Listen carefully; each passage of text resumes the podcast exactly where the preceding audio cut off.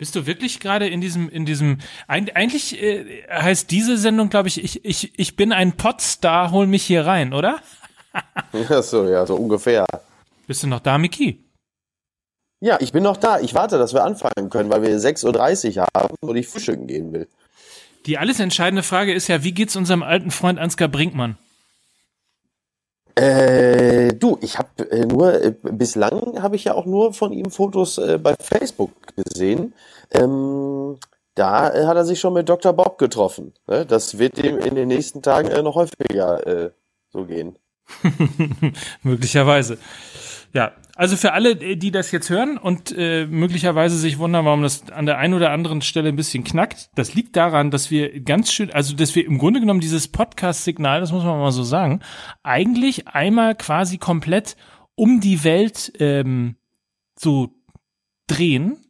Also du bist, wir sind quasi oben. Einmal um die ganze Welt und die Taschen voller Geld, dass man keine, so. So in der Art, Damit genau. Vielleicht. Und, und dafür bin ich jetzt nochmal, und dafür bin ich jetzt nochmal aufgestanden. dafür habe ich die Masturbation unterbrochen. Das ist schlimm. Wollen wir anfangen? Bitte. Bitte. Und ich merke schon, hier sind ganz, ganz schlechte Vibes. Äh, deswegen fangen wir mal äh, heute sehr ungewöhnlich an äh, mit Musik.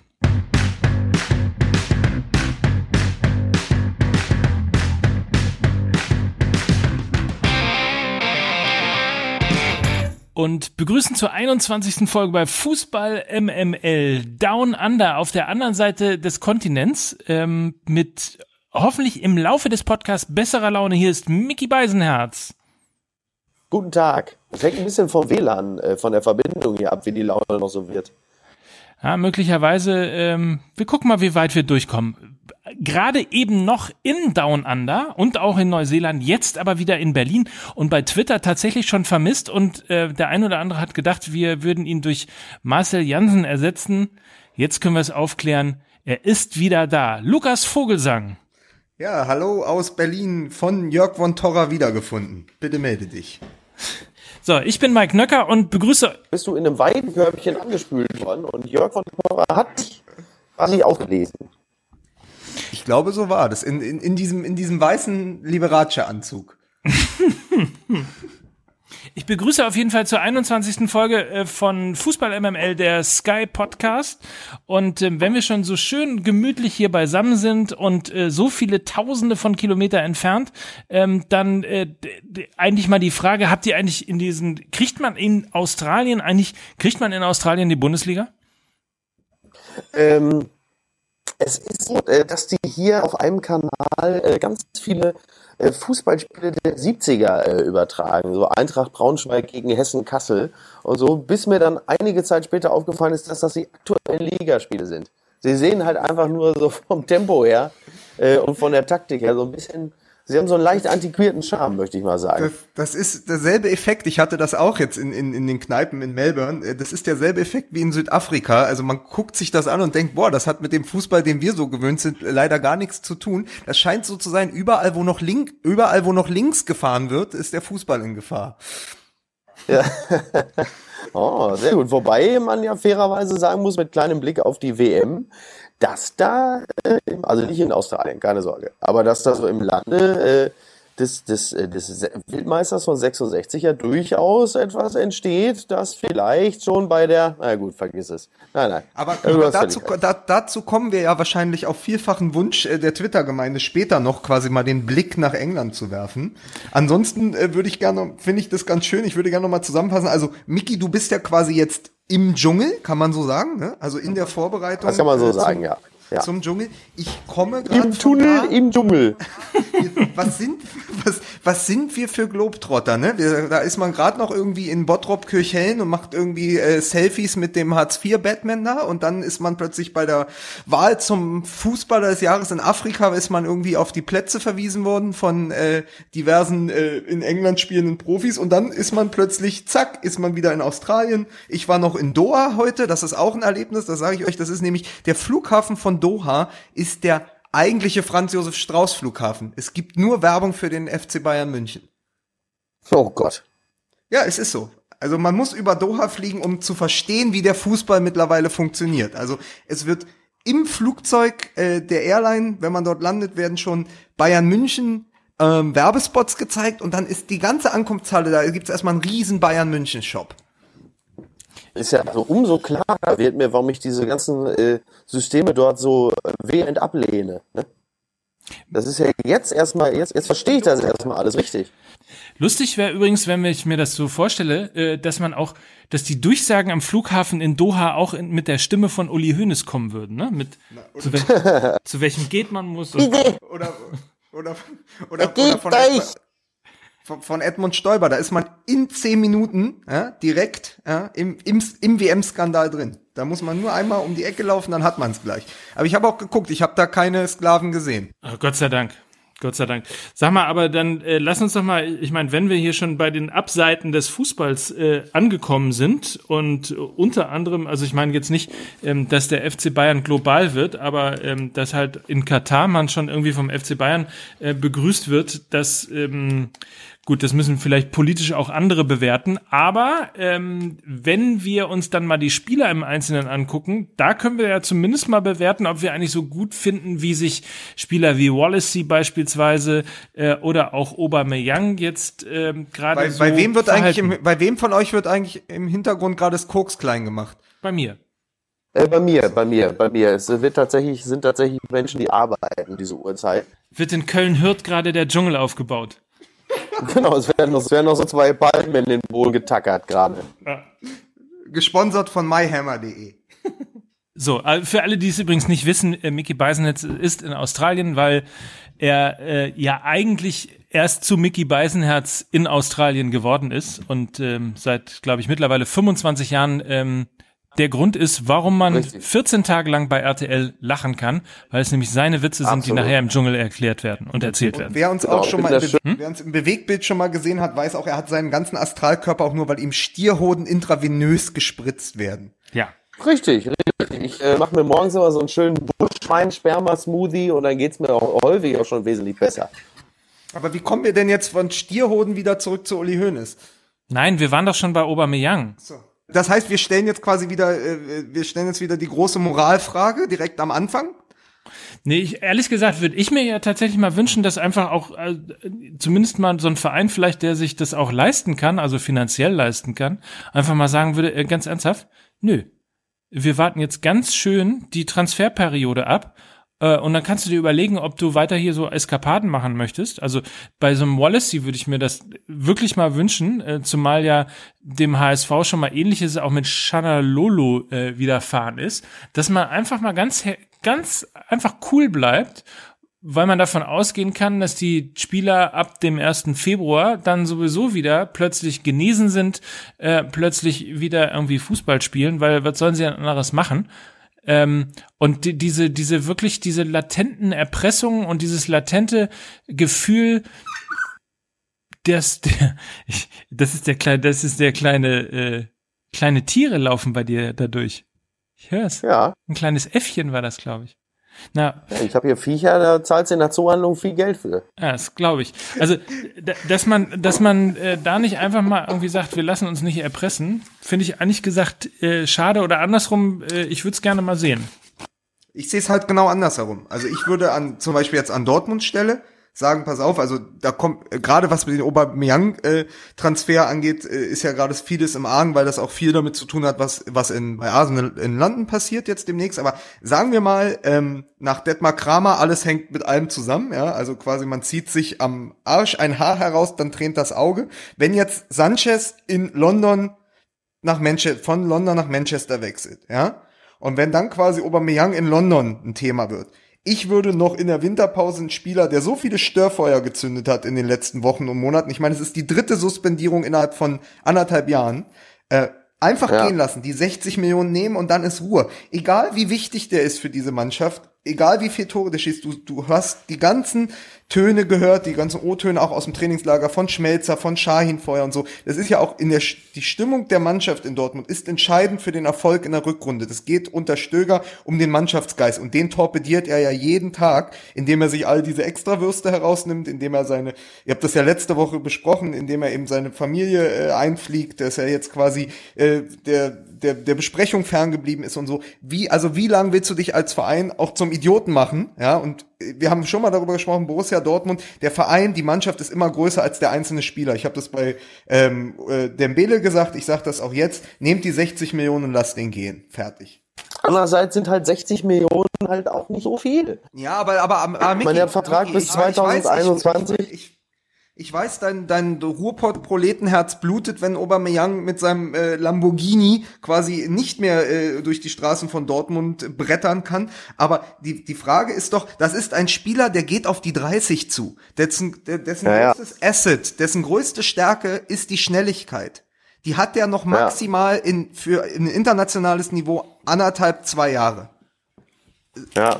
Ich finde, das Risiko musst du dann gehen und dann musst du sagen, gut, dann bauen wir halt jemand anderen auf, dann gucken wir, wie wir die Runde zu Ende spielen. Aber nimm die 60 Millionen, die sind im internationalen Vergleich in diesem ganzen Irrsinn gerade nicht viel, aber nimm die und es ist Ruhe und vielleicht läuft es dann auch besser. Übrigens, für alle, die, die den Podcast, die es tatsächlich geschafft haben bis hierher, äh, Miki klingt jetzt besser. Sag mal was, Miki. Ja, ich sag jetzt mal was. Ich klinge deutlich besser. Außerdem sitzt hier gerade an meinem Pool eine Wasseragame und guckt mich an. Eine Wasseragame? Ja, eine Wasseragame. Das ist so, so ein Lurch. So ein halber Leguan. So so finden Sp- äh, HSV-Sportdirektoren übrigens neue Stürmer in Südamerika. Die sitzen einfach im Pool und warten, bis sie von irgendjemandem angeschaut werden. Den nehmen sie dann direkt mit. Zack. So in etwa läuft das da. Ganz Hier recht. sitzt, hier sitzt ein Wasser-Wallacey. Den nehme ich einfach mit nach Hause. Komm hier, mit dem Kescher. Zack. Naja, wir haben dich auf jeden Fall an der einen oder anderen Stelle rausschneiden müssen, ähm, weil die Leitung nach Australien nicht so der Bringer war. Aber jetzt hast du ja, und daran merkt man möglicherweise auch, dass es RTL gar nicht mehr so gut geht, dein eigenes von dir selbst bezahltes Handy als Hotspot genommen und zack läuft die Kiste. Siehste? Ne? Kostet ja auch nix. Das So. ist ja das Schöne daran. Ja, aber Gott sei Dank kommt ja irgendwann so viel Geld von Rinti, dass wir uns das, dass wir uns das alles locker leisten können. Aber ich, dann pass auf, dann fasse ich, dann fasse ich die letzten anderthalb Stunden MML philosophisches Quartett nochmal zusammen. Mike sagt, äh, mal ein Zeichen setzen und die Leute auf die Bank oder die Tribüne setzen wie Wallacey und Aubameyang und bis zum 1. Februar warten.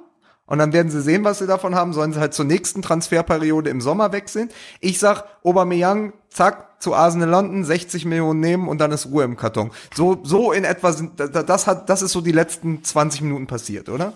Ab, Briefmarke auf den Arsch. Ja, endlich. Weg, will ich nicht mehr sehen. So, da haben wir es doch. So. Ne? Wobei äh, Mario Basler ja quasi ins selbe Horn gehauen hat. Ne? Der hat gesagt, ich würde persönlich, würde ich Aubameyang, würde ich, äh, würde ich wegbringen. Das haben die Dortmunder Fans nicht verdient.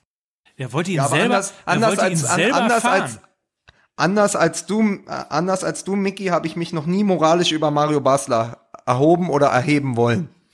Ja, das ist richtig. Wir haben ja, wir haben ja jetzt im Dschungelcamp ja auch mit Ansgar Brinkmann ja quasi so eine Art Mario Basler, nur in undiszipliniert äh, dabei. Ne? Ich komme ja aus Gütersloh. Ich kann nur sagen, ich weiß, ich kenne Opfer von äh, Ansgar Brinkmann. Also Blumenkübel, die umgeschmissen worden sind vor äh, einem Friseursalon, ähm, eine Kneipe, die zerlegt worden ist und so weiter und so fort. Ja, das Aber da ist jetzt nicht so überraschend. Das Interessante Aber- ist aber übrigens, wenn- das Interessante ist übrigens, äh, dass Ansgar Brinkmann trotzdem überall immer noch ein wahnsinnig gern gesehener Gast ist. Egal, was er vorher gemacht hat. Das glaube ich sofort. Ich, ich, ich hatte nur, ich hatte schon die erste Information, irgendein, äh, hier irgendein Producer sollte mit Ansgar Brinkmann irgendwas drehen und Ansgar Brinkmann sagte sowas wie, du hast mir gar nichts zu. Und ich stelle mir gerade vor, wie so irgendwo bei dieser Information so Trainer irgendwo zwischen Horst Ermantraut und Winnie Schäfer alle so äh, schwer atmend mit den Schultern zucken und so, ja, das ist er, unseren Ansgar.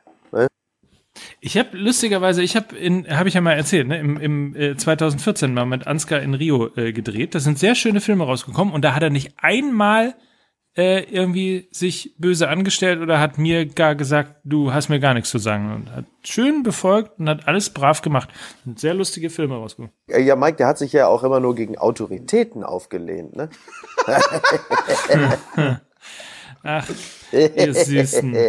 Sag mal, apropos, apropos Wall Wallacey, ne? also ich meine, äh, wenn es nicht läuft, dann läuft es auch nicht ähm, beim Hamburger Sportverein. Und dann kann man gleich mal sagen, ähm, dass sie ja äh, ins neue Jahr quasi, also äh, die, die haben im Grunde genommen die Leistung aus dem alten Jahr kompensiert und äh, locker mit ins neue genommen. Ja, das haben sie super gemacht. Ähm, du meinst nicht kompensiert, sondern konserviert. Und man, man, man denkt auch irgendwie, Gisdol ist letztendlich Kompensieren. nur... La, Ja, ja. Ich, ich wollte, ich wollte über meinen Fehler irgendwie locker hinweggehen und dachte, vielleicht merkt es keiner, aber natürlich der Beisenherz wieder. Nicht in unserer Welt, nicht Ja. in unserer Welt. Ja. Ne? Der HSV hat sehr eindrucksvoll untermauert, warum sie in diesem Jahr Absteiger Nummer eins sind.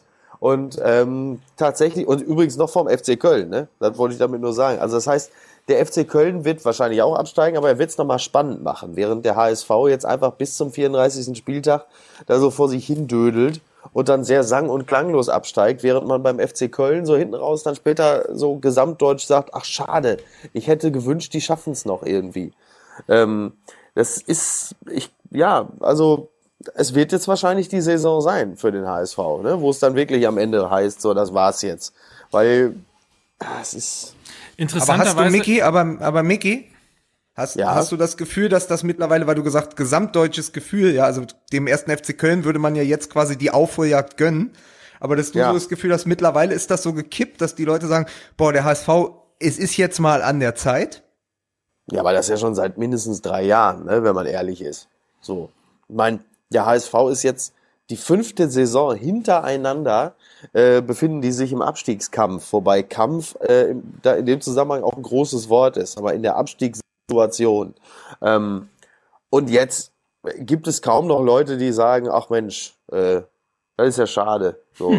Das wird natürlich jetzt wieder äh, von, von hanseatischer Seite wird es natürlich wieder ein gehöriges Echo geben. Die sagen, was für ein Arschloch, sowas zu behaupten, aber machen wir uns nichts vor. Ähm, auch, auch auf Seiten der HSV-Supporter wären es auch weniger, die, die irgendwie das Gefühl haben, dass es schade ist. Es ist echt, es ist ein Jammer, weil der Kader ja gar nicht so übel ist. Ja, das, Aber das- aber- auf den aber Punkt das wollte ich ja- nämlich gerade hinauskommen, dass wenn man, ich habe mir jetzt nochmal die Aufstellung, die erste, die Startelf sozusagen gegen Augsburg angeguckt, ein grottenschlechtes Fußballspiel, aber die Namen sind halt Dickmeyer, Papadopoulos, Mavrei, äh, Douglas Santos, Kostic, äh, Salihovic, Hahn, Wood, Pollersbeck, ähm, also das ist natürlich irgendwie alles andere als eine, eine eine Mannschaft, bei der man davon ausgeht, ähm, dass, dass sie mit dem Abstieg zu kämpfen hat. Aber das Problem ist, Ja. Mike, das Problem ist ja, du hast ja mit dieser Aufstellung eigentlich schon das ganze Dilemma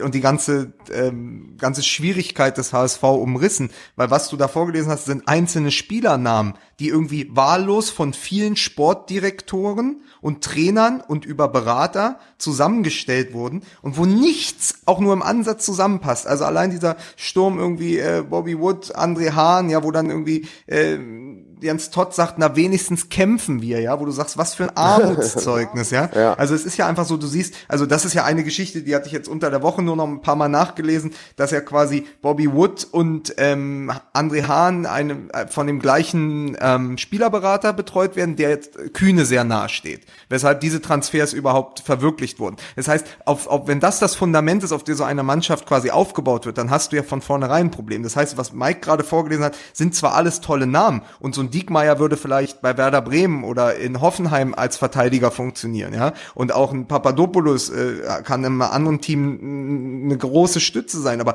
alles zusammen probieren hier Einzelteile ein Ganzes zu halten, was überhaupt nicht zusammenpasst. Also wie so ein Puzzle, wo man quasi so die einzelnen kleinen Pinökel da, wisst ihr, wo man, also die sind abgeschnitten. Das heißt, nichts, nichts passt zusammen.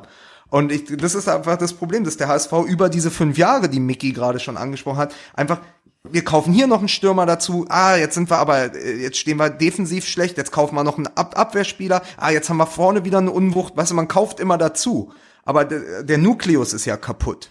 Das heißt, wenn du immer nur Neues draufpackst, wird's ja nicht besser. Aber der Nukleus, der Nukleus ist aber, der Nukleus ist ja tatsächlich in diesem Falle, und das ist ja das Hauptproblem, die sogenannte Vereins-DNA, ne? die, die es ja halt einfach gibt. Also die, die, die Summe aller Erfolge oder Misserfolge, die so hineinwirkt in das Bewusstsein eines Vereins, ähm, dass das natürlich so trickle-down-mäßig bis auf die Spieler äh, hinunterwirkt. Und äh, da ist es, gibt es natürlich Gründe, warum der FC Bayern immer Meister wird, also abseits davon, dass sie die finanzstärksten sind.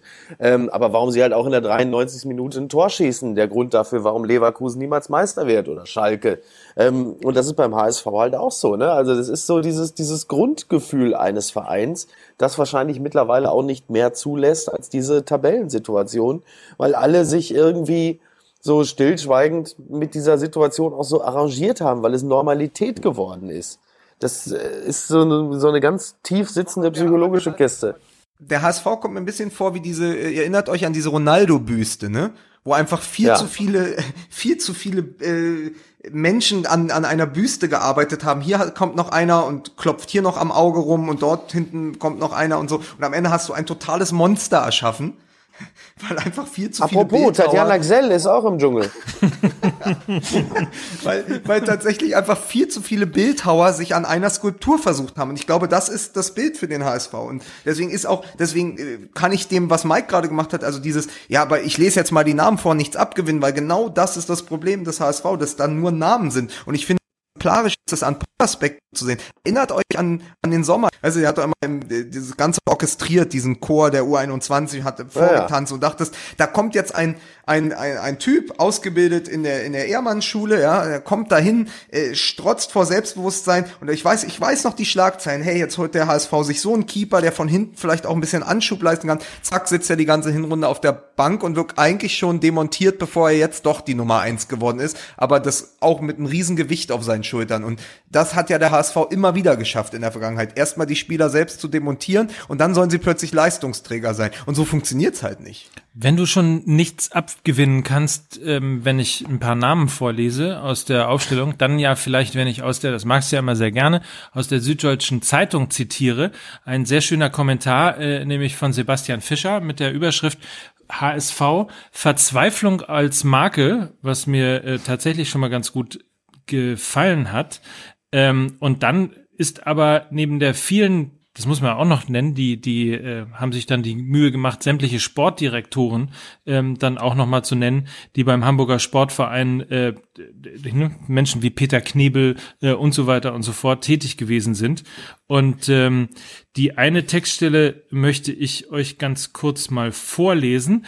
Ähm, da geht's nämlich um, um, genau, es geht um die äh, Männer wie Arnesen, äh, Kreuzer und Knebel, haben am Kader gebastelt und so weiter. Der Linksverteidiger äh, und brasilianische Olympiasieger Douglas Santos, um noch ein Beispiel zu nennen, war 2016 ein äh, Prestigetransfer des einst stolzen Fußballdirektors Bayersdorfer. Santos durfte im Sommer 2017 aufgrund von Defiziten und im, äh, Defensiv, im Defensivspiel den Verein verlassen. Dann fand sich kein Ersatz. Dann blieb er halt. Also das ist irgendwie gefühlt mit zwei Sätzen so die gesamte Planlosigkeit, zumindest wirkt es so, äh, vom Hamburger Sportverein erzählt. Ja, vor allen Dingen, weil der Verein damit seine eigenen Pointen schafft. Du hast es ja gesagt, jeder von uns hat doch gerade mit so einem, äh, mit so einem dunklen Gefühl trotzdem gelacht und man denkt so, ja, dann wollen sie den Spieler loswerden, aber dann bleibt er trotzdem. Also das ist ja wirklich, es ist ja auch die Tragik dieses Vereins. Und ich habe diesen Text auch gelesen und eine andere Tragik ist übrigens, da steht glaube ich irgendwie Dennis Diekmeyer, der Rechtsverteidiger, der noch von Sportdirektor oder irgendwie Interimslösung Reinhardt geholt wurde. Ich glaube, das bezieht sich auf diesen ehemaligen HSV-Verteidiger Bastian Reinhardt. Genau. Genau, dass Bastian Reinhardt mal in einer Führungsposition beim HSV war, nichts gegen ihn persönlich. Aber A, hatte ich das vergessen. Und B, was sagt es über den Verein aus, wenn du eigentlich wahllos Namen hinwerfen kannst, nicht nur in den Kader, sondern eben auch in dieser Sportdirektoren- und äh, Verantwortlichkeitsbesetzung? Der ist doch auf dieselbe Art und Weise ja auch in diese Rolle gerutscht, äh, wie da teilweise Spieler verpflichtet wurden. Der war ja zu dem Zeitpunkt, war er doch Praktikant auf der Pressestelle und Tag später war der plötzlich da Sportdirektor und sagte, äh, ach so, okay, gut, dann mache ich das jetzt mal. Von ihm ist übrigens mein Lieblingszitat am Sky-Mikrofon, äh, hat er, glaube ich, gesagt, äh, sinngemäß gesagt, ich könnte kotzen. Äh, und das war sein Kommentar, äh, als er ähm, Sportdirektor gewesen ist und der FC St. Pauli äh, 1 zu 0 beim HSV gewonnen hat.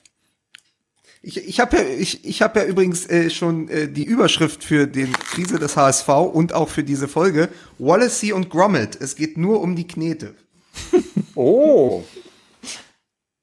Ich finde, den kann man durchgehen lassen, oder? Ja. Also ich finde, da würde auch die australische Karlauer Polizei jetzt nicht äh, irgendwie eingreifen. Vor allen Dingen, weil die australische Karlauer Polizei schon wieder Stierhoden im Mund hat. Ich höre das doch. Ich lass mir doch nichts Ich werde doch wohl vormachen. mal, ich werd doch wohl mal einen Apfel essen dürfen am frühen Morgen. Der feine Herr Beisenherz, der kann einen Apfel essen, während die armen, Aber- während die armen aber- Stars nachher irgendwie nur noch von Maden und, und, und von, wie hieß das Tier gerade, was du am Pool gesehen hast? Eine Wassergame- Wasseragame. Ja, Agame. sich von Agamen und, und sonstigen Dingen äh, ernähren müssen. Kannst du einen Apfel essen? Ja.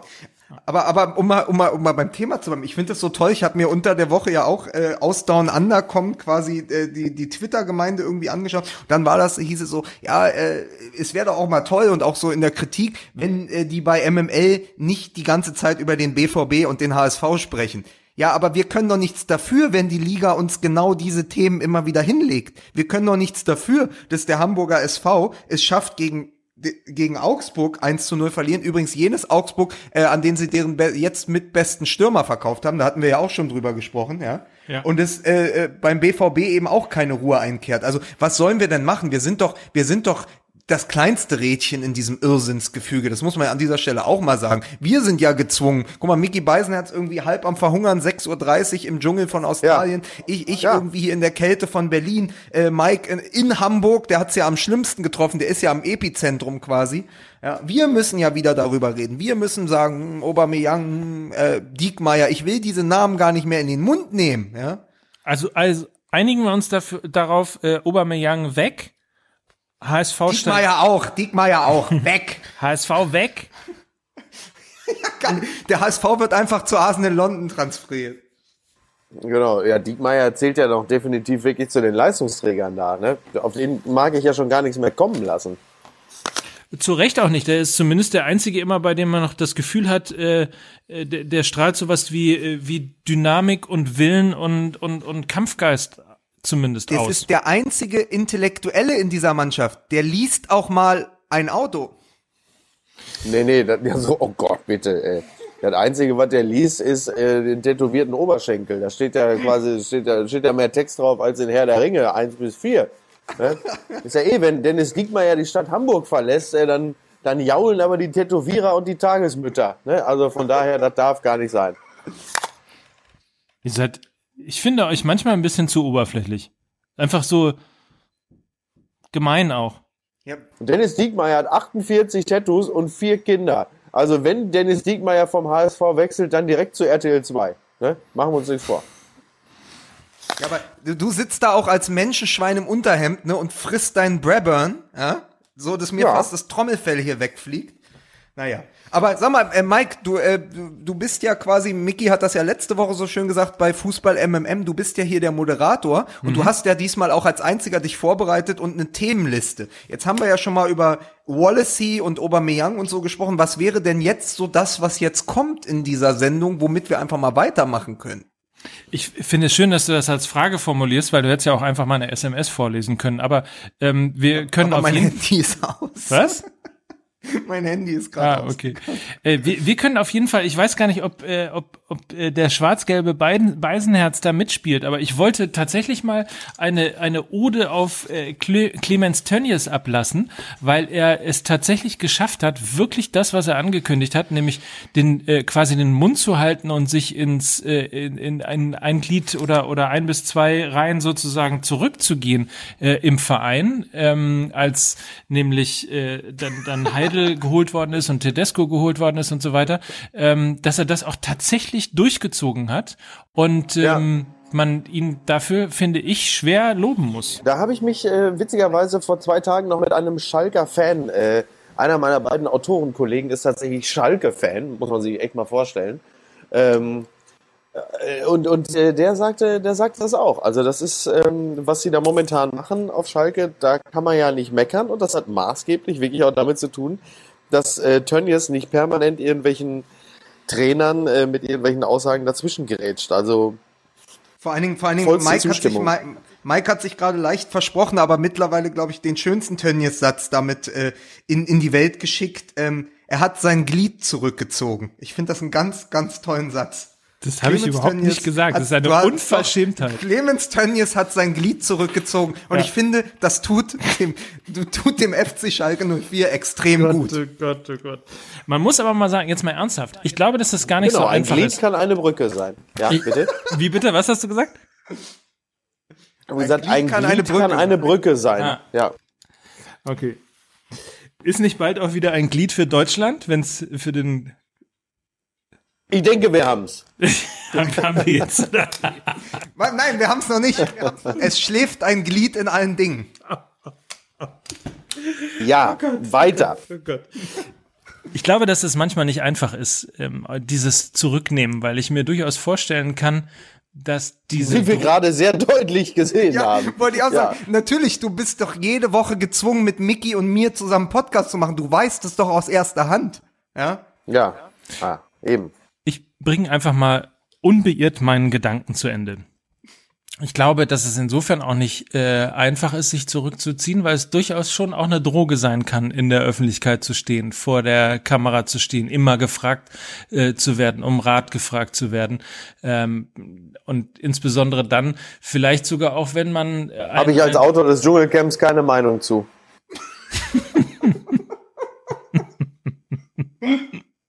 Ey, wenn wir das noch zehn Minuten weitermachen, kann man für Clemens Tönnies anrufen, ey. Und ihn zum Dschungelkönig wählen. Mit, mit der Endziffer 04. Sehr schön, sehr schön. Findet ihr nicht? Also ich meine, der Mann ist ein äh, wirklich ein extrem erfolgreicher ähm, Selfmade Milliardär tatsächlich, ähm, kommt aber nun dummerweise aus aus so einem, so einem kleinen verschlafenen Örtchen Reda Wiedenbrück, ähm, da wo man halt eben nicht Star wird, wie wenn man, keine Ahnung, äh, äh, Otto heißt und in Hamburg wohnt oder ähnliches und einfach schon durch die Größe und die Medienpräsenz äh, letztlich auch die in der Stadt vorherrscht, äh, einfach eine deutlich größere Bekanntheit hat als halt Clemens Tönnies, ähm, der irgendwie den größten Schlacht- und Zerlebebetrieb der Welt aufgebaut hat. Ähm, und ich glaube schon, dass, dass wenn man dann an diesen Punkt kommt, ein so erfolgreicher Manager zu sein und dann über den Fußball quasi die Öffentlichkeit bekommt, ähm, die man über seinen Beruf, seinen sehr erfolgreichen Beruf dann nicht bekommt. Ich glaube schon, dass das irgendwie echt eine echt eine Droge sein kann und vielleicht auch so eine Art ähm, ja so, so, so, so, so, so eine Ersatzöffentlichkeit quasi, ähm, und dass man sich auch deshalb in so Fußballvereine eben gerne auch als Mäzen oder als eben Gönner, Förderer etc. etc. mit einbringt, aber wir weil da eben doch, die Öffentlichkeit wir, ist. Aber wir hatten doch diese Diskussion, und da muss man jetzt quasi von, von Gelsenkirchen nur ganz kurz rüberschauen nach Dortmund. Wir hatten diese Diskussion ja schon, Mickey erinnert sich auch, ähm, mit Aki Watzke, als er diese Spiegel Home Story gemacht hat mit der Dorade. Dass quasi selbst jemand wie Aki Watzke, den ich vor zwei, drei Jahren noch anders konnotiert hätte, ja, ähm, dass auch dem das irgendwann zu Kopf gestiegen ist, dieses immer vor den Kameras stehen. Ja, das war mal, dass man plötzlich quasi so äh, der der Dorfguru ist, dass man plötzlich so der der der der Macher ist, ja. Man kann sich immer man kann sich immer äußern, man wird zu allem gefragt, man wird immer ist immer ist irgendwo eine Kamera und ich glaube, ja. dass das durchaus eine Gefahr ist. Also das siehst du bei Aki Batzke, den ich ganz anders eingeschätzt habe, siehst du das. Bei Tönnies hast du es gesehen. Hönes hat das ja ohnehin geprägt. Also so, das, das passiert ja durch, durchaus. Und da muss man übrigens sagen, ähm, da um, um mal ein Gegen, Gegengewicht äh, da quasi hineinzustellen, finde ich das ganz, ganz interessant und angenehm, wie zum Beispiel Dietmar Hopp das in, äh, in Hoffenheim macht, ja, der sich ja weitestgehend zurückzieht und nur in den entscheidenden Momenten was sagt. Aber ich glaube durchaus, dass das so ist, dass, dass Männer jenseits äh, der 50 in Anzügen und mit Geld, die dann in dieser Fußballbranche, die ja ausgeleuchtet ist bis in die letzte Ecke, dass das irgendwann zu Allmachtsfantasien führt. Und ich glaube, davor wäre keiner von uns gefeit. Ernsthaft.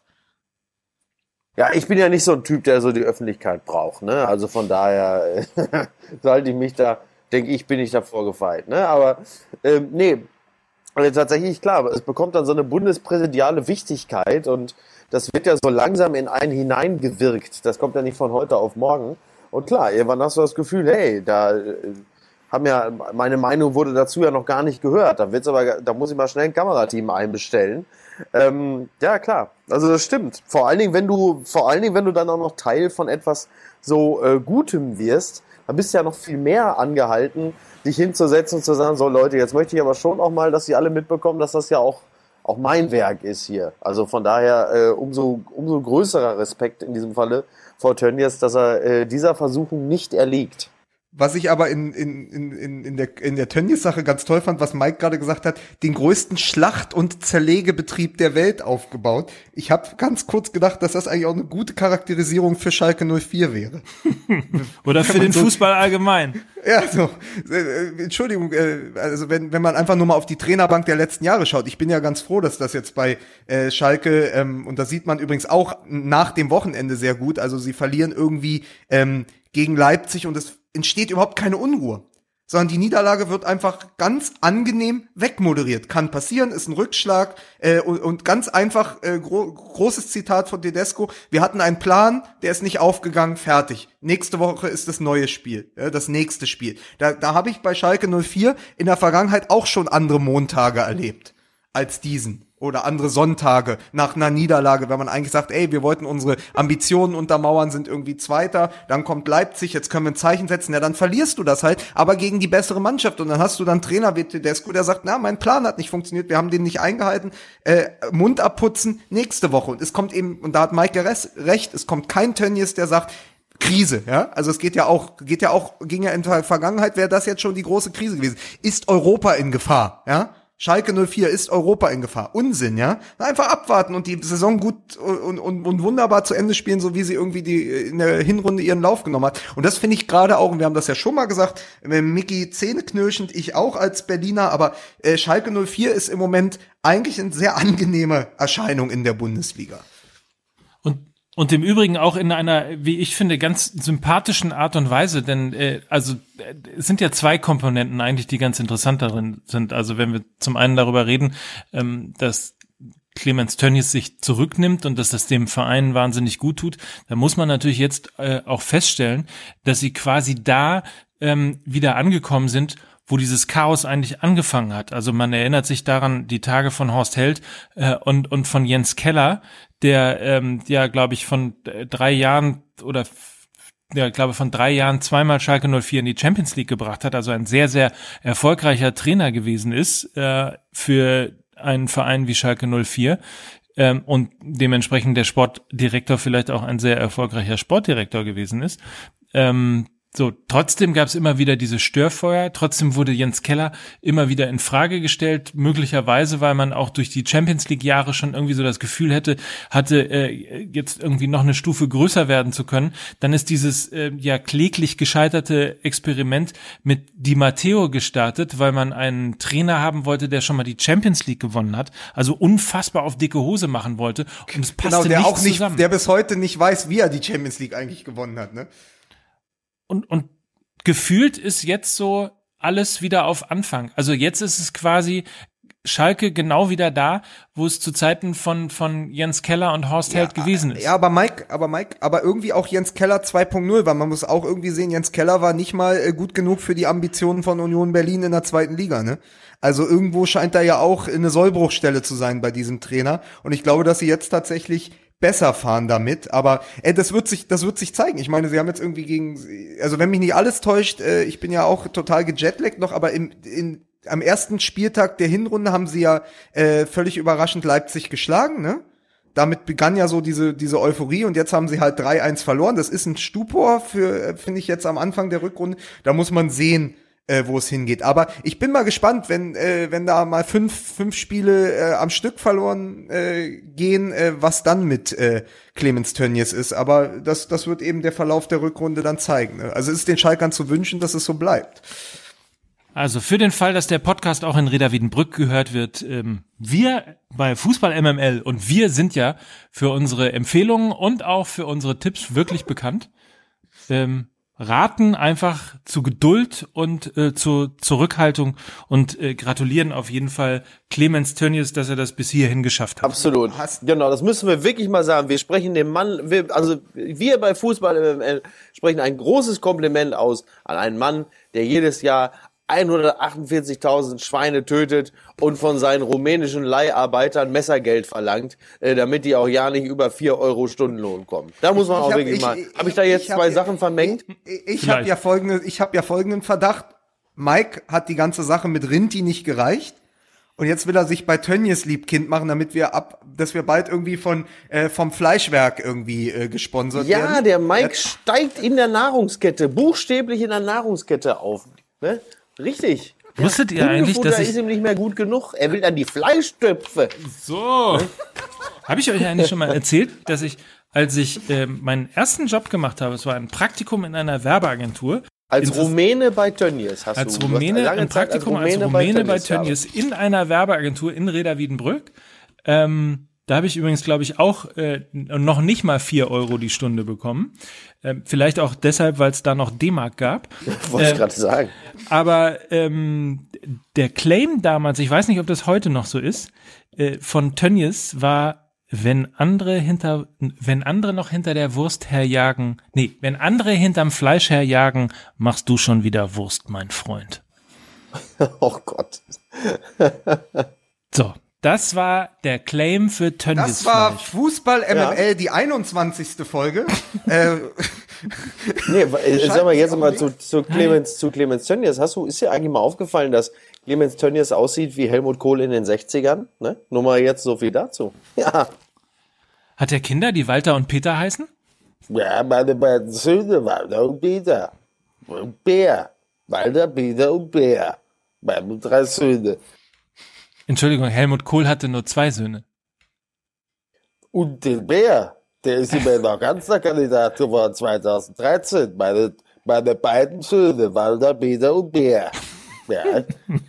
ist mir übrigens, übrigens, übrigens ähm, habe ich ein, habe ich eine habe ich einen Live-Versuch gemacht. Ich kann es euch nur empfehlen, wenn ihr mal durch die Straßen Bangkoks geht, so wie ich vor sechs Tagen, und ihr spontan, nur weil ihr vielleicht Lust dazu habt, den Gehsteig entlang geht. Und findet, euch- und euch ein spontanes, mit der Stimme von Helmut Kohl gesprochenes Jungle Boogie entfährt. Warum auch immer. Kann es passieren, dass der Thai, der ein paar Meter vor euch geht, sich zu euch umdreht, euch begeistert ansieht, die Hände faltet und sich vor euch verneigt? Und ich glaube, aufgrund nur dieses kleinen ähm, gibt es jetzt in Bangkok jemanden, der mich wie eine Gottheit verehrt und den ich auch behalten darf. Ja.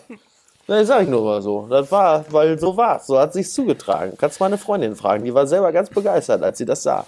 Ich bin eine Gottheit in Thailand jetzt. Ich, auf der Straße allerdings. Und ich sagte, irgendwann holt sich Fußball MML die Straße zurück. Sehr gut. Aber ich find's auch schön, Ja. apropos die Straße und das Publikum zurückholen. Es haben ja auch äh, Leute ins Internet geschrieben. Ähm, wir reden nicht mehr genug über Fußball. Mickey, ich find gut, dass du daran arbeitest. Äh, warte, Dass wir wieder mehr über arbeite. Fußball reden. Dass wir wieder mehr Ja, über ne, Fußball ja, reden. ja. Das, das, Das finde ich, ist, äh, äh, richtig. diese Initiative hätte ich dir nicht zugetraut, jetzt gerade, wo du da quasi am anderen Ende der Welt bist. Aber ähm, dafür haben wir immer noch unseren Moderator, Mike Nöcker. Dreimal dabei. Der, der Stichwortgeber heute, äh, Clemens Tönnies haben wir abgearbeitet. Mike, was haben wir denn als nächstes auf der Uhr? Naja, wir müssen, also ganz ehrlich, wenn wir, wenn wir über die Hybris von Vereinsvorsitzenden sprechen, und da ist ja nun wirklich die, der Brückenschlag zu Karl-Heinz Rummenigge jetzt nun wirklich kein besonders komplizierter. Ne? Ich sage jetzt mal, ein, der Übergang von Tönnies zu äh, Rummenigge, vielleicht äh, ist- elegant wäre doch das richtige Wort. Ne? Möglichst elegant wäre doch schön.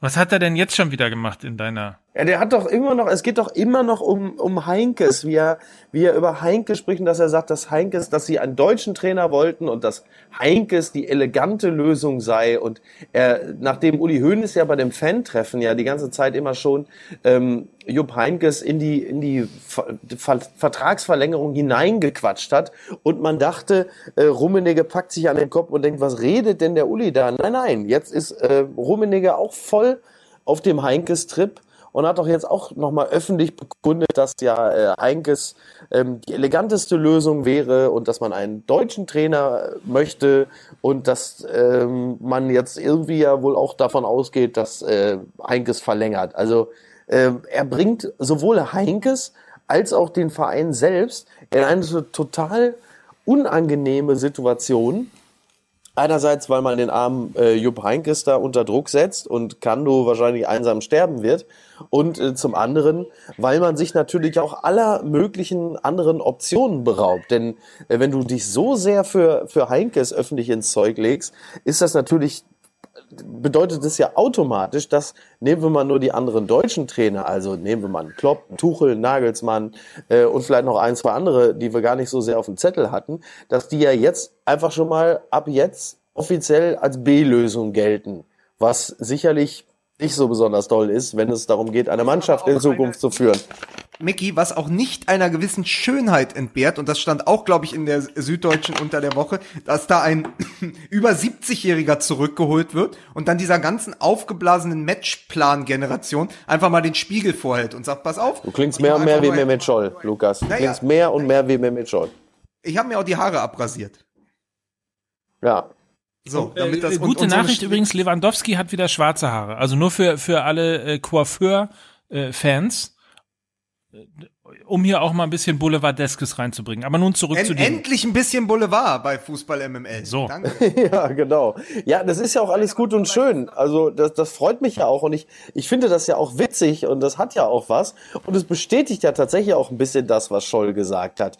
Der sich ja der ja im Grunde genommen, wenn man das mal runterbricht, auch das, was er eigentlich meinte, und da bin ich durchaus geneigt, ihm beizupflichten, dass es halt eben ja nicht nur um diese äh, Taktik geht und äh, die vielen Planquadrate auf dem Platz, sondern dass es in erster Linie darum geht, ein, um Menschenführung. Darum geht es ja. Es geht ja in erster Linie nur um Menschenführung. Und das scheint halt einfach Heinkes wirklich, ähm, ja, immer noch äh, Nummer eins zu sein. Und das ist ja auch alles, ist ja auch alles schön und gut. Aber wenn du, wenn du in die Situation gerätst, dass Heinkes sagt, ähm, Kinders, eigentlich möchte ich das nicht mehr machen, dann stehst du natürlich schon mal doof da. Und alle anderen, äh, die du ansprichst, gleich mit. Hat so ein bisschen was von, also ich wäre total genervt, wenn ich einen Anruf vom äh, einem meiner besten Freunde bekommen würde, äh, dass ich ihm aushelfen solle bei irgendwie einer gerade einer Notsituation und ich vereinbare aber explizit mit ihm, dass ich das nur bis zum Sommer mache und dann aber auch nochmal auf Nachfragen nochmal sage, dass ich das so gemeint habe mit dem Sommer. Und, und dann stellt sich mein Freund äh, zusammen mit seinem neuen Freund irgendwie in die Öffentlichkeit und bei jeder sich bietenden Gelegenheit, Fan-Treffen, äh, Von Torra, äh, weiß der Henker wo, und erzähle immer wieder, dass eigentlich irgendwie so, ja, sie wüssten ja irgendwie eigentlich bis Sommer, aber äh, irgendwie Heinkes wäre die beste Lösung. Ich wäre ehrlich gesagt ein bisschen sauer. Ja, und das ist wieder der Beweis, mit einem Bayern kann man nicht befreundet sein. So. so ein bisschen wie so, so ein bisschen wie eine Abo-Falle, ne? Irgendwie du du sagst irgendwie ja, ich unterschreibe hier hier äh, wo hier also für vier Monate und ähm, da ist aber auch wirklich nur für vier Monate und genau. So wie die Drückerkolonnen früher, die, die immer vor der Tür standen und dann irgendwie Zeitungsabos verkaufen wollten. Der FC Jamba München. Ne? Was, was ich aber, was ich aber aus der Ferne noch äh, ganz interessant fand, ist, jetzt führen wir halt wieder diese Heintges-Diskussion. Und äh, Hönes und Rummenigge war zu lesen, umgarnen Heinkes jetzt zusammen. Also der eine kommt mit, äh, mit, mit so einer Stange Merci dahin, na, der andere steht irgendwie unterm Balkon und, und, und spielt auf der Klampfe und so, so habe ich mir das ein bisschen vorgestellt. Aber äh, das Ding ist doch, dass wir überhaupt jetzt nur noch über die Personalie Heinkes reden, ist halt das größte Kompliment für Heinkes, weil wir haben vor ein paar Monaten noch darüber gesprochen, kann der FC Bayern München dieses Mal den Titel verteidigen? Und es ist halt seit diesem Spiel gegen Leverkusen so durch. Ja, also wenn noch irgendjemand ja Zweifel hatte, ja, also ich hatte wenigstens, das war ja wieder so, setzt, wir haben ja auch, wir, wir lernen ja auch nichts aus der Vergangenheit. Das ist ja auch äh, großer, äh, große Stärke dieses Podcasts und äh, des Fußballfans, ja, dass wir vergessen. Wir denken dann immer, aber die Leverkusener, die haben doch seit 15 Spielen nicht verloren, die sind doch gut drauf, die können doch den Bayern dann direkt ein Bein stellen, ja, und dann wird's noch mal spannend. Ja gut, dann fahren die Bayern dahin, gewinnen 3-1, zack, Meisterschaft fertig. Äh, dass wir überhaupt wieder über Heinkes oder nicht Heinkes reden, heißt halt auch so, okay, Bayern München ist definitiv jetzt schon äh, nach dem ersten Spiel der, äh, der Rückrunde deutscher Meister. Äh, da da gibt's nichts dran zu rütteln. Wir, wir, wir bewegen uns also nur noch auf Nebenkriegsschauplätzen. Und das ist doch eigentlich auch für Ja. die Liga sehr, sehr schade, dass wir jetzt wieder über so einen Quatsch reden müssen, anstatt zu sagen, Mensch, die Dortmunder sind irgendwie nah dran und Schalke 04. Nee, ist ja nicht. Ne? Also am, am Wochenende haben sich ja wirklich alle von allen Ambitionen da vorne verabschiedet und die Bayern äh, lachen sich kaputt, ey.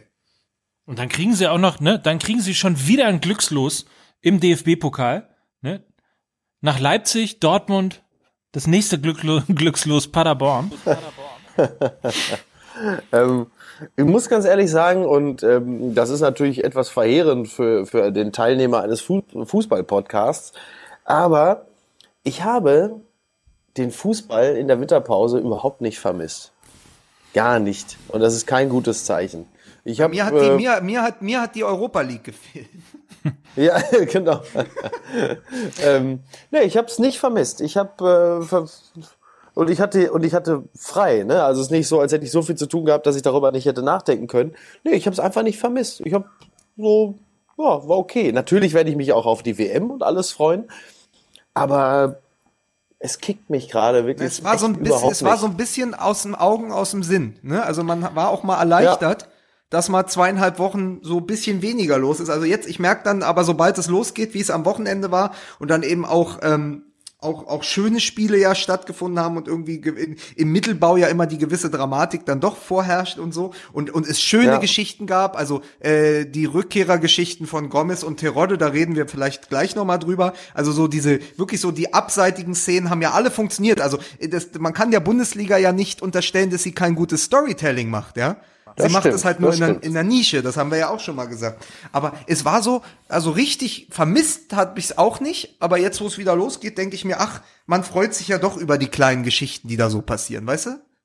ja. Apropos kleine Ja, Geschichten. Mit, mit Terodde fand ich natürlich wirklich auch cool. Das muss man wirklich sagen. Das, das hat ja schon was. Ne? Klar, Gomez, keine Frage. Ähm, aber Terodde, das ist schon, äh, schon lustig, zumal der ja auch noch, äh, noch deutlich größere Probleme hat, in der ersten Liga Tore zu schießen als äh, Gomez. Ne? Das ist ja auch nochmal so eine besondere Komponente. Und dann so, schon cool, ja. Apropos kleine Geschichten. Philipp Lahm hat sich heute geäußert. Ja, Äh, und zwar ähm, irgendwo so ein Verbandstreffen und es ging um die Euro 2024 und ähm, ja. um einfach mal im In 21. Kasachstan. Jahrhundert, was? Die Euro, die Euro 2024, in, in, eigentlich besser in, in Aserbaidschan, in Aserbaidschan, genau, ja. Nee, es geht ja tatsächlich darum, dass das Turnier ja in Deutschland stattfinden soll.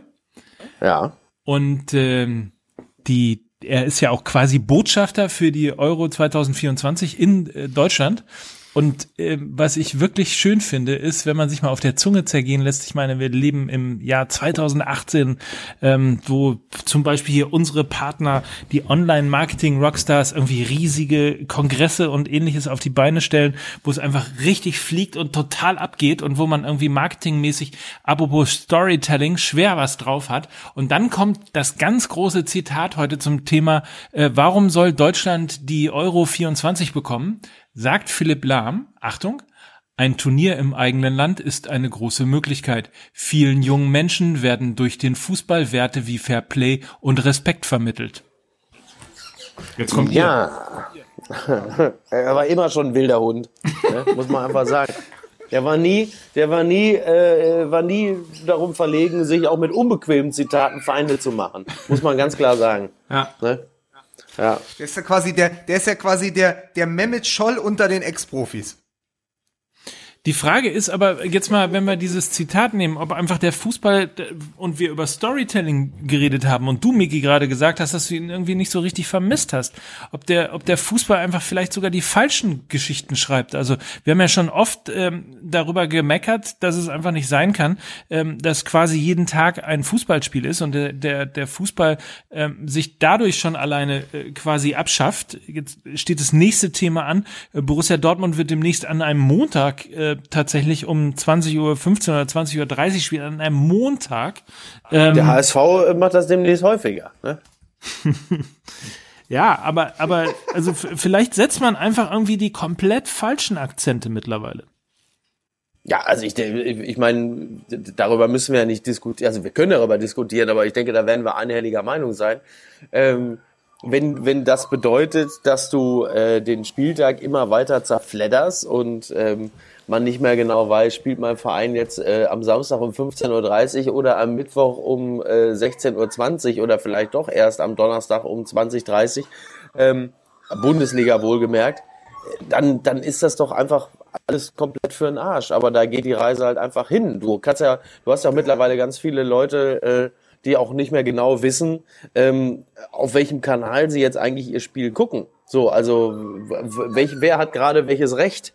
Ne? Das ist ja auch nochmal so eine Sache. Ähm, es ist, ja. Zu der Spieltag und, und das Schlimmste, eine Sache noch, und das Schlimmste an der ganzen Sache ist, und das ist ja eigentlich das, was mich ja als Fußballfan doppelt ärgert, dass bei dieser ganzen ähm, Zerfledderung äh, dann finanziell noch so vergleichsweise wenig dabei rumkommt. Wenn wir als Bundesliga-Vereine wenigstens noch die Kohle kriegen würde, die die Premier League hat, dann hätte man ja wenigstens noch was davon, dass man international wettbewerbsfähig ist, aber selbst das ist ja noch nicht mehr der Fall. Zu, eine kurze Geschichte zur Inflationierung von äh, Spieltagen, ja. Ich habe äh, gerade das wirklich schöne Buch, und jetzt kann ich auch also diesen Titel nochmal anbringen von, von, von deinem Ronald Freund, Reng. dem Philosophen. Nein, nein von, von, von, von dem großen Fußballautoren Ronald Reng habe ich vor kurzem gelesen, Roscos Talente. Ein sensationelles Buch. Es ist allen Fußballfans sehr ans Herz gelegt. Und da gibt es die tolle Episode, der Vater von diesem Roscoe, ein, ist ein, der ist ein, Roscoe ist ein Junge, der in, im, im Neukölln der 80er aufwächst und ähm, der Vater ist glühender Fußballfan und guckt alles, DDR-Spiele und alles und sitzt einen Abend an einem Donnerstagabend mit der Programmzeitschrift äh, vor dem Fernseher und sagt, oh, DFB-Pokal, es ist äh, das Jahr 89, DFB-Pokal, äh, VfB Stuttgart gegen Bayern München und sagt zu seiner Frau und seinem Sohn, jetzt spielen die schon Donnerstag. Die Scheiße gucke ich mir garantiert nicht auch noch an. Geht ins Bett. 9. November 1989. Wacht morgens auf und die Mauer ist offen. also einfach Schön. gesagt, pass auf, hier, Donnerstag, Fußball, jetzt spielen, also Zitat ist, jetzt spielen die Idioten auch noch an einem Donnerstagabend ist mir scheißegal, ob das Stuttgart gegen Bayern ist. Ich gehe jetzt ins Bett. Am 9. November 89. Das ist meine Lieblingsgeschichte, was. Ja, Merkel was war in der Sauna. Also, ne, von daher, ne. Aber ganz andere du siehst, das ist, aber du siehst daran zwei Dinge. Man kann auch äh, an historisch wichtigen Daten einfach ins Bett gehen. Und dieses Thema hat die Leute auch schon vor, äh, vor 30 Jahren beschäftigt. Das heißt, du plädierst im Grunde genommen dafür, dass wir auf jeden Fall aufbleiben und uns an diesem, äh, an, an welchem Montag auch immer, uns äh, Borussia Dortmund gegen, ähm, ich guck gleich mal nach, gegen wen es überhaupt ist, angucken, weil es, es kann, ja, sein, alles in der, passieren. In der Weltgeschichte kann irgendwas passieren. Nord- und Südkorea vereinen sich oder. Ja. Ja, oder es kommt kurz, oder es kommt nicht mehr dazu, weil Nordkorea plötzlich nicht mehr da ist. Ne? Ähm, Delegationsleiter wollte gerade rüber, wollte gerade rüberfahren und dann ist plötzlich nicht mehr da. Ähm, ja, Aubameyang. Äh, was ist denn jetzt noch eine Sache, bevor ich jetzt gleich wütend abhau? Äh, was ist denn jetzt eigentlich mit Olivier Giroud? Kommt er denn jetzt zum BVB? Oh. Da, da kann ich aber, pass auf, da kann ich mal ganz kurz, da mache ich mal hier die App auf, äh, hier bei, bei skysport.de. Da wird nämlich tatsächlich gerade äh, diskutiert darüber und es werden Vorschläge unterbreitet, wer denn Nachfolger von Aubameyang bei äh, Borussia Dortmund werden könnte. Und äh, tatsächlich ist ähm, die erste Variante Oliver Giroud. Ähm, da geht's also laut Infos von, von Sky UK äh, darum, dass möglicherweise ein Tauschgeschäft geben könnte. Also äh, irgendwas wie 30 Millionen plus Juru für ähm, Aubameyang. Bin ich zumindest mal geneigt dazu zu sagen, also es ist natürlich ein geiler Kicker, aber auch, ähm, Lukas, ich weiß nicht, wie du siehst, schon 31. Ja, aber äh, also es wäre in diesem Sinne, glaube ich, eine Win-Win-Situation, weil Giroud muss sich anbieten, muss, also ist ja nicht mehr erste Wahl bei Arsenal muss sich aber anbieten, um noch in diesen, und wir wissen es ja aus eigener Erfahrung mit der deutschen Nationalmannschaft, diesen sehr, sehr stark besetzten Sturm ja der Franzosen noch hineinzugleiten oder irgendwie eine Chance zu haben darf, quasi als vierter Stürmer mitzukommen. Ähm, das heißt, Giroud muss spielen. Giroud war auch schon beobachtet worden von, von Dortmund. Also da gab es auch schon quasi, glaube ich, sogar Annäherung. Also es wäre jetzt nicht völlig aus der Luft gegriffen. Und dann ist mir auch egal, ob der 31 ist, weil ich glaube, das wäre etwas, da würde man sich schon darauf einigen, dass man sagt, pass auf, sozusagen, äh, wir nehmen, Giroud ist quasi der, der, der Heinkes des Sturms. Wir nehmen ihn für zwei Jahre und können in Ruhe quasi Nachfolger aufbauen. Okay, der Heinkes des Sturms. Wäre, wäre für mich ein, wäre für mich ein, ein, ein okayes Modell, wenn äh, die Summe für Aubameyang stimmt. Also 30 Millionen für Aubameyang plus Giroud finde ich dann trotzdem irgendwie äh, schwierig. So, ich finde, Giroud ist, äh, ist ein guter Kicker, den kann man beim BVB auch gebrauchen, exakt aus den Gründen, die Lukas gerade genannt hat, aber dann äh, nur 30 Millionen für Aubameyang, da würde ich aus Prinzip schon sagen, vergesst es. Und was halt noch, was noch dazu kommt, um, um mich quasi wieder im nächsten Satz selbst zu widerlegen, also ich finde den als Stürmer gut. Die einzige Frage, die man reinstellen muss, ist, in dieser ganzen Anlage des Dortmunder Spiels mit diesem schnellen, überfallartigen Gegenpressing, dann quasi in die Konter kommen und so, brauchst du wirklich einen Spieler, der eigentlich ein klassischer Mittelstürmer ist. Also funktioniert nicht Aubameyang gerade deshalb so gut in Dortmund, weil er eben Aubameyang ist, der in die Räume läuft und so. Giroud ist ja jetzt kein Sprinter. Ja, der ist ja jemand, der eigentlich traditionell auf Flanken wartet und dann muss man sich wieder überlegen, und dann bist du Allerdings mit hervorragender Technik, ne? Ja, natürlich. Äh, also man muss. Äh, ist er nicht derjenige, welcher, der diesen, der den Ball auch mit der Hacke über den Kopf so genau, äh, Ibrahimovic-mäßig da. Ja, ähm, Mikitarian hat's ja auch schon hingekriegt. Ja, ja. Es sind ein paar da. In England scheint das einfacher zu sein. Ähm, aber nein, es ist, also ich glaube, das ist auch eine, das ist dann quasi auch eine Systemfrage und wie Stöger das sieht und so. Aber ich glaube, wenn man einen Nörgen in Aubameyang, sagen wir mal, für 50 loskriegt und dann noch den Giroud, der sich beweisen muss, für die Rückrunde im Sturm dazu gewinnt, also quasi oder als Ersatz gewinnt, ist es nicht die schlechteste Lösung. Aber ich finde auch 30 Millionen und Giroud, das ist tatsächlich, jetzt sage ich was ganz Schlimmes, das ist nicht mehr marktgerecht. Oh, schönes Wort. So, hier, nächster, nächster Kandidat, der hat ja einen eigenen Song, äh, vielleicht kommt ihr drauf. Ähm, ich texte um. Wer hängt demnächst in Dortmund fest? Anthony ja, Modest. Ach so, Modeste. Ja. Ich hätte sagen müssen, wer hängt demnächst in Dortmund feste? Anthony Modeste. Ja. So. Und kauft der Watz, kommt der Wa kauft der Watzke nur noch Reste. Anthony Modeste. ja, ah. mein Gott. Äh, Wäre nicht so schlecht. Was, was soll der denn kosten? Ne? Mal so fragen. So. Ja, weniger bestimmt, als er gekostet hat, als er nach China gegangen ist, oder? Keine Ahnung. So, nächster, nächster Kandidat. Sehr spannend. Max Kruse. Oh, ähm, aber auf der Position, da gibt's ja nun auch schon ein paar beim BVB, ne? Ähm, charakterlich allerdings super. Also, dass der äh, einer Mannschaft äh, weiterhelfen kann. Ich finde ihn, ich finde ihn super. Ich mag Kruse extrem. Ähm, auch, auch in Gladbach gibt es nicht wenige, äh, die den gerne zurück hätten. Ähm, guter Mann. Also. Obwohl, aber ich glaube aber, dass dem, dass der so gut ist in Bremen, wenn es läuft, weil der eben diesen Underdog-Fußball braucht. Also der braucht ja, dieses, ja. dass eigentlich die Mannschaft unterschätzt wird, man aus dem, aus dem quasi aus dem Defensivverbund kommt und dann so zwei, drei Aktionen hat. Ich glaube, wenn der quasi die ganze Zeit unter Feuer steht im, als zentraler Stürmer bei Borussia Dortmund, das würde nicht funktionieren. Und ist es nicht so, äh, bilde ich mir das nur ein, aber ist es nicht so, dass Kruse äh, jemand ist, der gerne von links auch kommt? Ich wollte gerade sagen, ich sehe den ja auch gar nicht als zentralen Stürmer. Ja. Ähm, ja, aber dann, aber dann müssen, dann müssen wir tatsächlich was sagen, was ja auch auf Twitter noch ähm, irgendwie äh, in den Ring geworfen wurde. Es ist natürlich auch noch mal eine krasse Ohrfeige für André Schürle, ja, dass der überhaupt nicht zur Debatte steht und dass ihm äh, sowohl äh, Isaac äh, als auch der junge Engländer, der ja gerade erst geholt wurde, äh, vor die Nase gesetzt werden, sozusagen im internen, in der internen Hierarchie äh, der, des Sturms. Ähm, also da ist ja auch quasi äh, eine Weltkarriere im Keim erstickt worden oder von, von dem Spieler selbst im Keim erstickt worden, wenn man sich ja, mal die Daten äh, anschaut, ne, der letzten Jahre. Ich finde, ich finde, es gibt, also ich bin wirklich alles andere als ein Schürle-Fan. Das Einzige, was ich ihm niemals zum Vorwurf machen würde, ist die Summe, für die er geholt wurde. Ähm, da sollte man tatsächlich auch als Fan so fair bleiben und sagen, da kann er nur wirklich nichts für. Ich bin wirklich nicht, nicht begeistert äh, von seiner Verpflichtung gewesen. Aber was mich wirklich dann aufgeregt hat, ist halt, dass man für den 30 Millionen gezahlt hat. Aber er kann halt nichts dafür. So. Das ist nicht seine Schuld und deshalb sollte ihn auch niemand auspfeifen und dann auch noch glauben, das Auspfeifen würde ihn besser machen. Er ist so ein bisschen der deutsche Anelka ohne die Qualitäten von Anelka. Äh, richtig. Allerdings glücklicherweise auch ohne die charakterlichen Qualitäten von Anelka, ne? Muss man auch mal ins Feld führen. So. Obwohl ich dir sage, eins noch, was, was auf, was? Eins, eins sag ich dir, bevor du jetzt hier äh, wieder, äh, wieder abhaust. Eins, ein Anelka hätten die Dortmunder aber gerade gerne. Das stimmt. Das stimmt. So. Jetzt könnt ihr mal äh, erzählen, was ihr wollt, könnt da rumspekulieren. Ich für meinen Teil, ich habe auch noch was zu tun. Ich muss nämlich jetzt äh, erstmal äh, mich an den Pool legen ne? und noch mal einmal, noch mal mich einmal entspannen, bevor ich dann Tatjana Gesell nackt sehe oder so. Verstehst du?